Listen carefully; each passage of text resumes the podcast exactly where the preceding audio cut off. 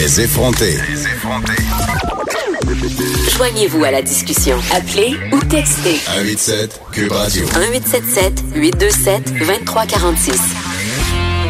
Euh, je suis avec Judith Lucier, qui est auteure euh, du livre On peut plus rien dire de d'autres livres aussi, évidemment, qui est chroniqueur au journal de Métro, qui est féministe, militante, féministe. Est-ce qu'on a le droit de dire militante? Est-ce que tu fais Euh, la moi, je, moi, je trouve qu'on a le droit de tout dire, Geneviève, Ah, mais je pensais qu'on pouvait plus rien dire. non, c'est ça. Mais souvent, quand on va me, qualifier de militante et journaliste en même temps, ça peut paraître conflictuel. C'est Euh, ça. peut invalider un peu ma, ma façon de travailler.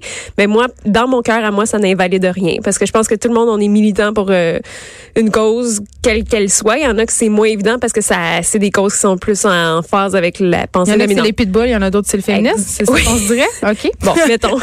mais donc, euh, mais en fait, tu, tu es davantage chroniqueuse que journaliste. Euh, maintenant, on te connaît pour tes opinions euh, de féministe enragée, lol. oui. Mais avant, avant qu'on parle de ton livre, qui a un titre, écoute, formidable. Notre première émission ici aux effrontés, c'était le thème de l'émission. On peut plus rien dire. On se Uh-huh. posait cette question-là. Je sais pas si tu nous as écouté en début d'émission, mais on parlait justement de cette équipe de hockey féminine, les Rafales, qui ont été évincées euh, d'un tournoi au profit de l'équipe masculine. Puis j'avais Oui. vraiment envie de t'entendre là-dessus. Ben, votre recherchiste m'en a parlé cinq secondes avant d'entrer en ondes. Puis, tu sais, je suis vraiment pas familière avec l'histoire, mais ce qu'elle m'a raconté, ça me fait rire parce que c'est comme...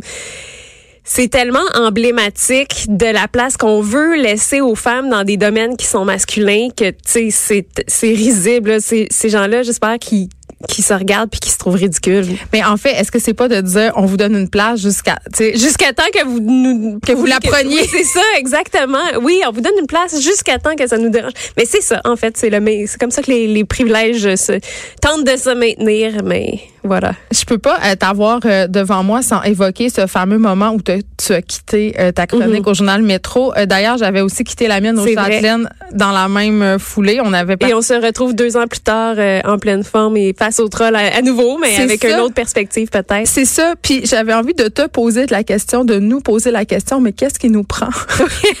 Ben moi je sais que en ce qui me concerne, c'est vraiment un changement de perspective qui m'a permis de retourner à la chronique. C'est-à-dire?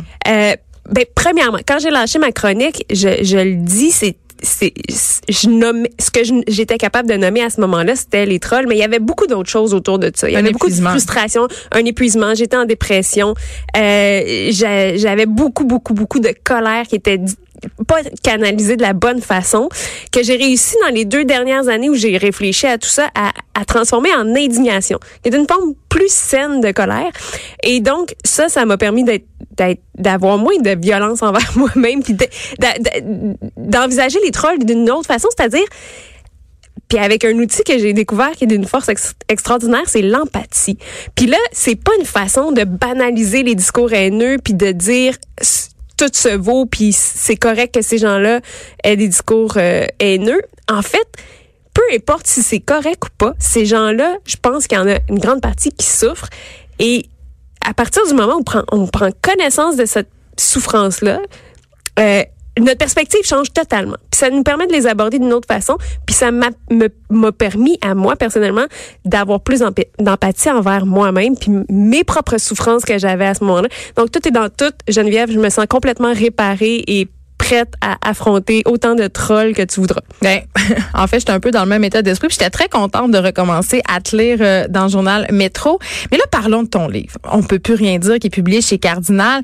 Dans ce livre-là, tu parles des social justice warriors, donc guerriers de la justice sociale, euh, qui font en fait d'internet leur champ de bataille, leur, leur terrain euh, où ils officient, où ils aiment aller répandre leurs opinions, militer. Euh, puis ces gens-là souvent euh, sont pas sans causer certains dommages. Euh, ils s'expriment parfois, pas tout le temps, avec une certaine violence, tant est que euh, si on fréquente un peu Internet, c'est-à-dire la majorité Oui, des gens le fréquentent, là, puis c'est pas tout le monde qui, dé, qui débat sur Internet, mais quand même, on a, en tout cas moi j'ai l'impression qu'on on peut jamais vraiment gagner. Qu'on- On, On a, a l'impression que- nous reprocher. tu sais. Oui, puis on a l'impression que le terrain est miné, que tu- si tu prends un tournant, ça va, tu vas te faire ramasser par un groupe. Si tu prends un autre tournant, tu vas te faire ramasser par un autre groupe. Donc, tout le monde est un peu dans cette situation-là. Puis pas juste les chroniqueurs. J'ai l'impression que monsieur, madame, tout le monde, il pense à deux fois peut-être avant de publier un statut incendiaire sur un sujet qui l'a Ouais. mobilisé. Mais euh, moi, j'avais envie d'aller justement au-delà de cette impression-là qu'on peut plus rien dire pour essayer de comprendre qu'est-ce que les gens qui nous reprochent ci et ça veulent vraiment dire. Et pour essayer justement qu'on qu'on apprenne à se comprendre, puis parce que dès qu'on entend ces commentaires-là, ces réponses-là, tout le monde est un peu sur ses gardes, tout le monde se braque. Euh, euh, Vanessa tantôt parlait de la masculinité toxique. À chaque fois qu'on parle de masculinité toxique, tout le monde dit ah il aime pas les hommes, non non non, surtout moi parce que je suis lesbienne en plus. T'aimes pas les hommes, je dis? Je déteste les hommes c'est ça, Ça, c'est la quote qui va rester. Je pensais. Euh, bien sûr, on est dans l'ironie, je, je le précise au cas où. Euh, mais euh, donc, à chaque fois qu'on va parler d'un concept comme masculinité toxique, on prend pour acquis que les gens savent de quoi on parle. Et puis, il y en a beaucoup qui savent pas de quoi on parle et qui disent ah c'est ça maintenant tous les hommes sont toxiques. C'est comme quand on dit culture du viol. Les gens pensent qu'on dit Exactement. que tous les hommes sont des violeurs, alors que c'est pas Exactement. ça. Ou que la culture euh, propage le viol ou des, tu sais, bon, il y a, il y a toutes sortes d'ex- de- de- d'expressions comme ça dont, dont il y a un, un lexique assez exhaustif euh, dans Oui. mon livre euh, pour justement par comprendre les bases euh, sur lesquelles on, on, on- desquelles on part pour s'exprimer.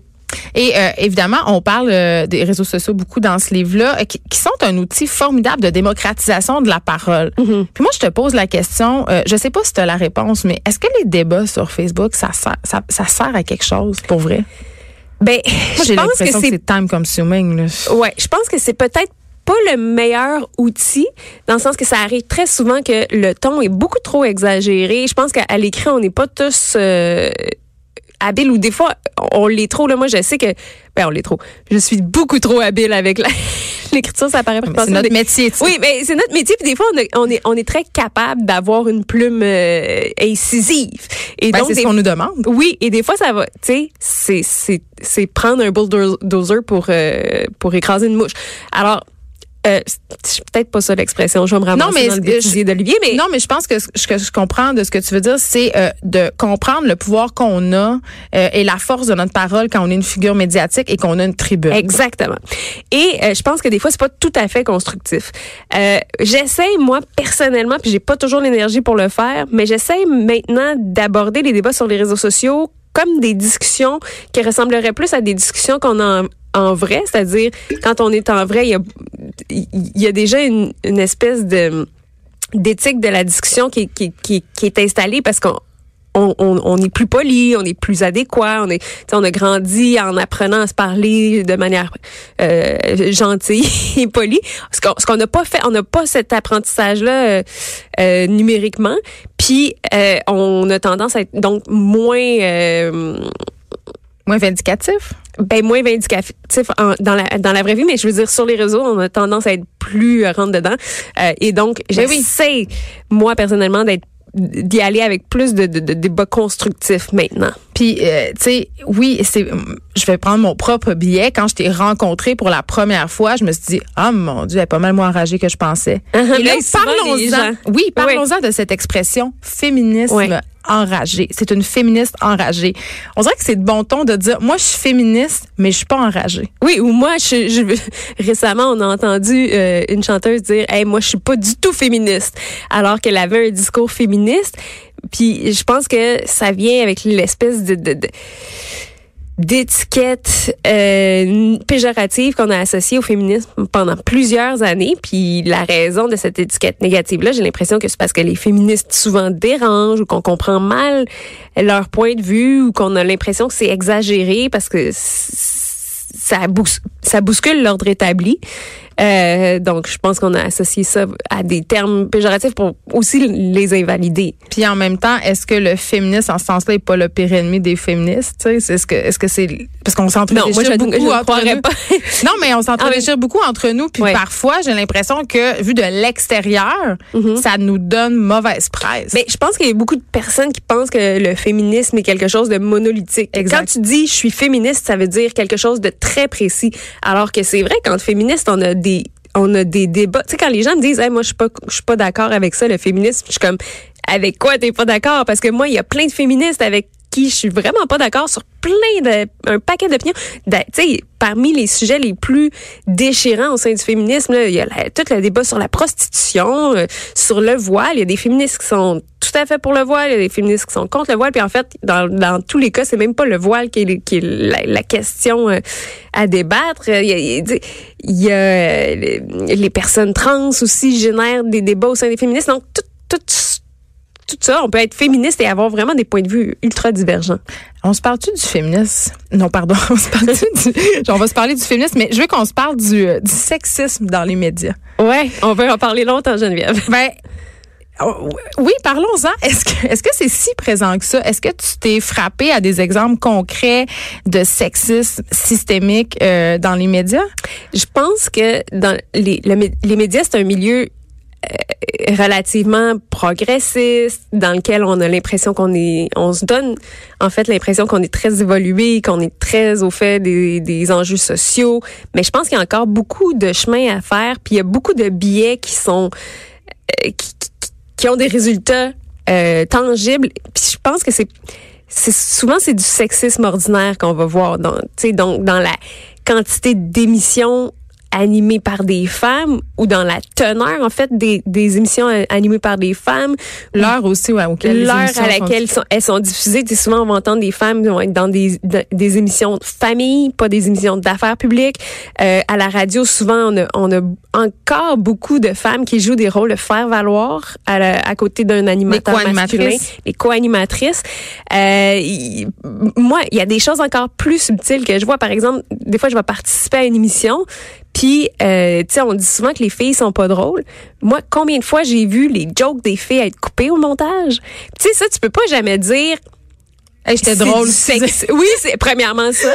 Mais mais je le vois à d'autres filles aussi, à des collègues. Mais, je, tu peux pas te dire, hey, c'est donc le monteur qui était sexiste ou le réalisateur ou puis des fois c'est des femmes qui font. Tu sais, les biens inconscients, ça touche tout le monde là. Mais parlons-en des femmes justement. Je dis parce que tantôt on parlait de justement masculinité toxique, mais mhm. il y a une féminité toxique aussi. Ah, j'ai fait une chronique là-dessus, mais souvent quand les gens parlent de féminité toxique, ils ont l'impression que ça serait mettons des femmes qui veulent castrer les hommes en fait, si on veut appliquer le concept de masculinité toxique à ce qui serait féminin, en fait, c'est des ce qui constitue la, la masculinité toxique, c'est des traits qu'on a associés à la masculinité qui sont toxiques. Donc, les traits qu'on aurait associés à la féminité qui sont toxiques, souvent se, se revirent contre les femmes. Donc, ça va être de, de par exemple la compétition pour les hommes, pour l'attention des hommes, euh, ça va être euh, de de viser des des métiers moins payants, plus tournés vers l'empathie, euh, qui va, c'est le, le, fait que l'ambition soit pas valorisée chez les femmes. Est-ce que ça peut être physique aussi? Absolument. Par exemple, l'idée que ben tout, tout ce qui est euh, euh, diversité corporelle, en fait, le, contraire de ça, la, le fait de se soumettre aux standards de beauté. Exactement. C'est ultra toxique pour plein de femmes. Puis t'en as parlé dans une de, tes chroniques d'ailleurs. Tu sais, je pense qu'on est tout le monde, on est sujette à ça. Et même en tant que féministe, ben, on est totalement, mais ben, totalement, on échappe absolument pas à ces, ces pressions sociales-là. C'est quand même l'impression que les gens ont que les féministes, justement, échappent aux standards de beauté. Et on se fait souvent reprocher comme féministe, euh, quand t'es cute, quand tu t'arranges, quand, mhm. là, je mets des guillemets sur les mots que je vais employer, là, quand t'es féminine, entre guillemets, là, que t'aimes, je sais pas moi, les, t'en faire les ongles ou le maquillage. voilà. On dit que c'est paradoxal, que c'est contradictoire, que c'est suspect. Oui, puis quand on s'arrange pas, qu'on se laisse pousser le poil en dessous des bras, ben c'est ça. That's what a feminist looks like. Mais pourquoi? Ben parce que en fait, c'est le rôle qu'on confie aux femmes. C'est très, très, très restreint. Il faut que ça, faut que la femme soit féminine, mais pas trop. Puis surtout, si elle est féministe, ben là, c'est qu'elle tient un discours et que ce discours-là doit être cohérent. Alors que, dans le fond, il n'y a rien d'incohérent à euh, porter du maquillage si on est féministe ou à, s'arranger ou à porter des talons. Ou, puis en, même temps, moi, j'ai toujours dit, si tu tu peux tenir un discours critique contre ces pressions sociales-là tout en y adhérant dans un pour que ce soit parce que tu aimes ça toi, parce que tu te conformes toi, parce que tu n'échappes pas aux standards de ben, beauté. On a tous nos paradoxes. Ben oui, c'est ça. Et euh, est-ce qu'un homme féministe, ça se peut? Est-ce qu'on peut dire d'un. Est-ce qu'un homme peut se revendiquer comme étant féministe? Ben moi, j'aime. Je, je pense que c'est c'est pas si constructif que ça de dire que les, les hommes peuvent pas être féministes parce que là moi, je pense que tout le monde peut être féministe dans la mesure où on entend le féminisme. On parle beaucoup d'alliés. Oui, on comprend que le féminisme, c'est dans le fond se battre pour l'égalité entre les genres. moi, à partir de ce moment-là, de cette large définition, je pense que les hommes peuvent être féministes. Je comprends que dans des milieux universitaires, par exemple, on va parler plutôt d'alliés parce qu'on est dans des sphères peut-être plus euh, élaborées de savoir. Mais pour monsieur, madame, tout le monde, je pense que ça serait sais, si les hommes commencent à sentir qu'ils n'ont pas le droit d'être féministes, je pense que ça. On vient de reculer. ben, ça aide pas le débat. Personnellement, je trouve pas. Il nous reste deux minutes. Je dis c'est chiant la question que je vais te poser. deux minutes. Je suis prête à tout.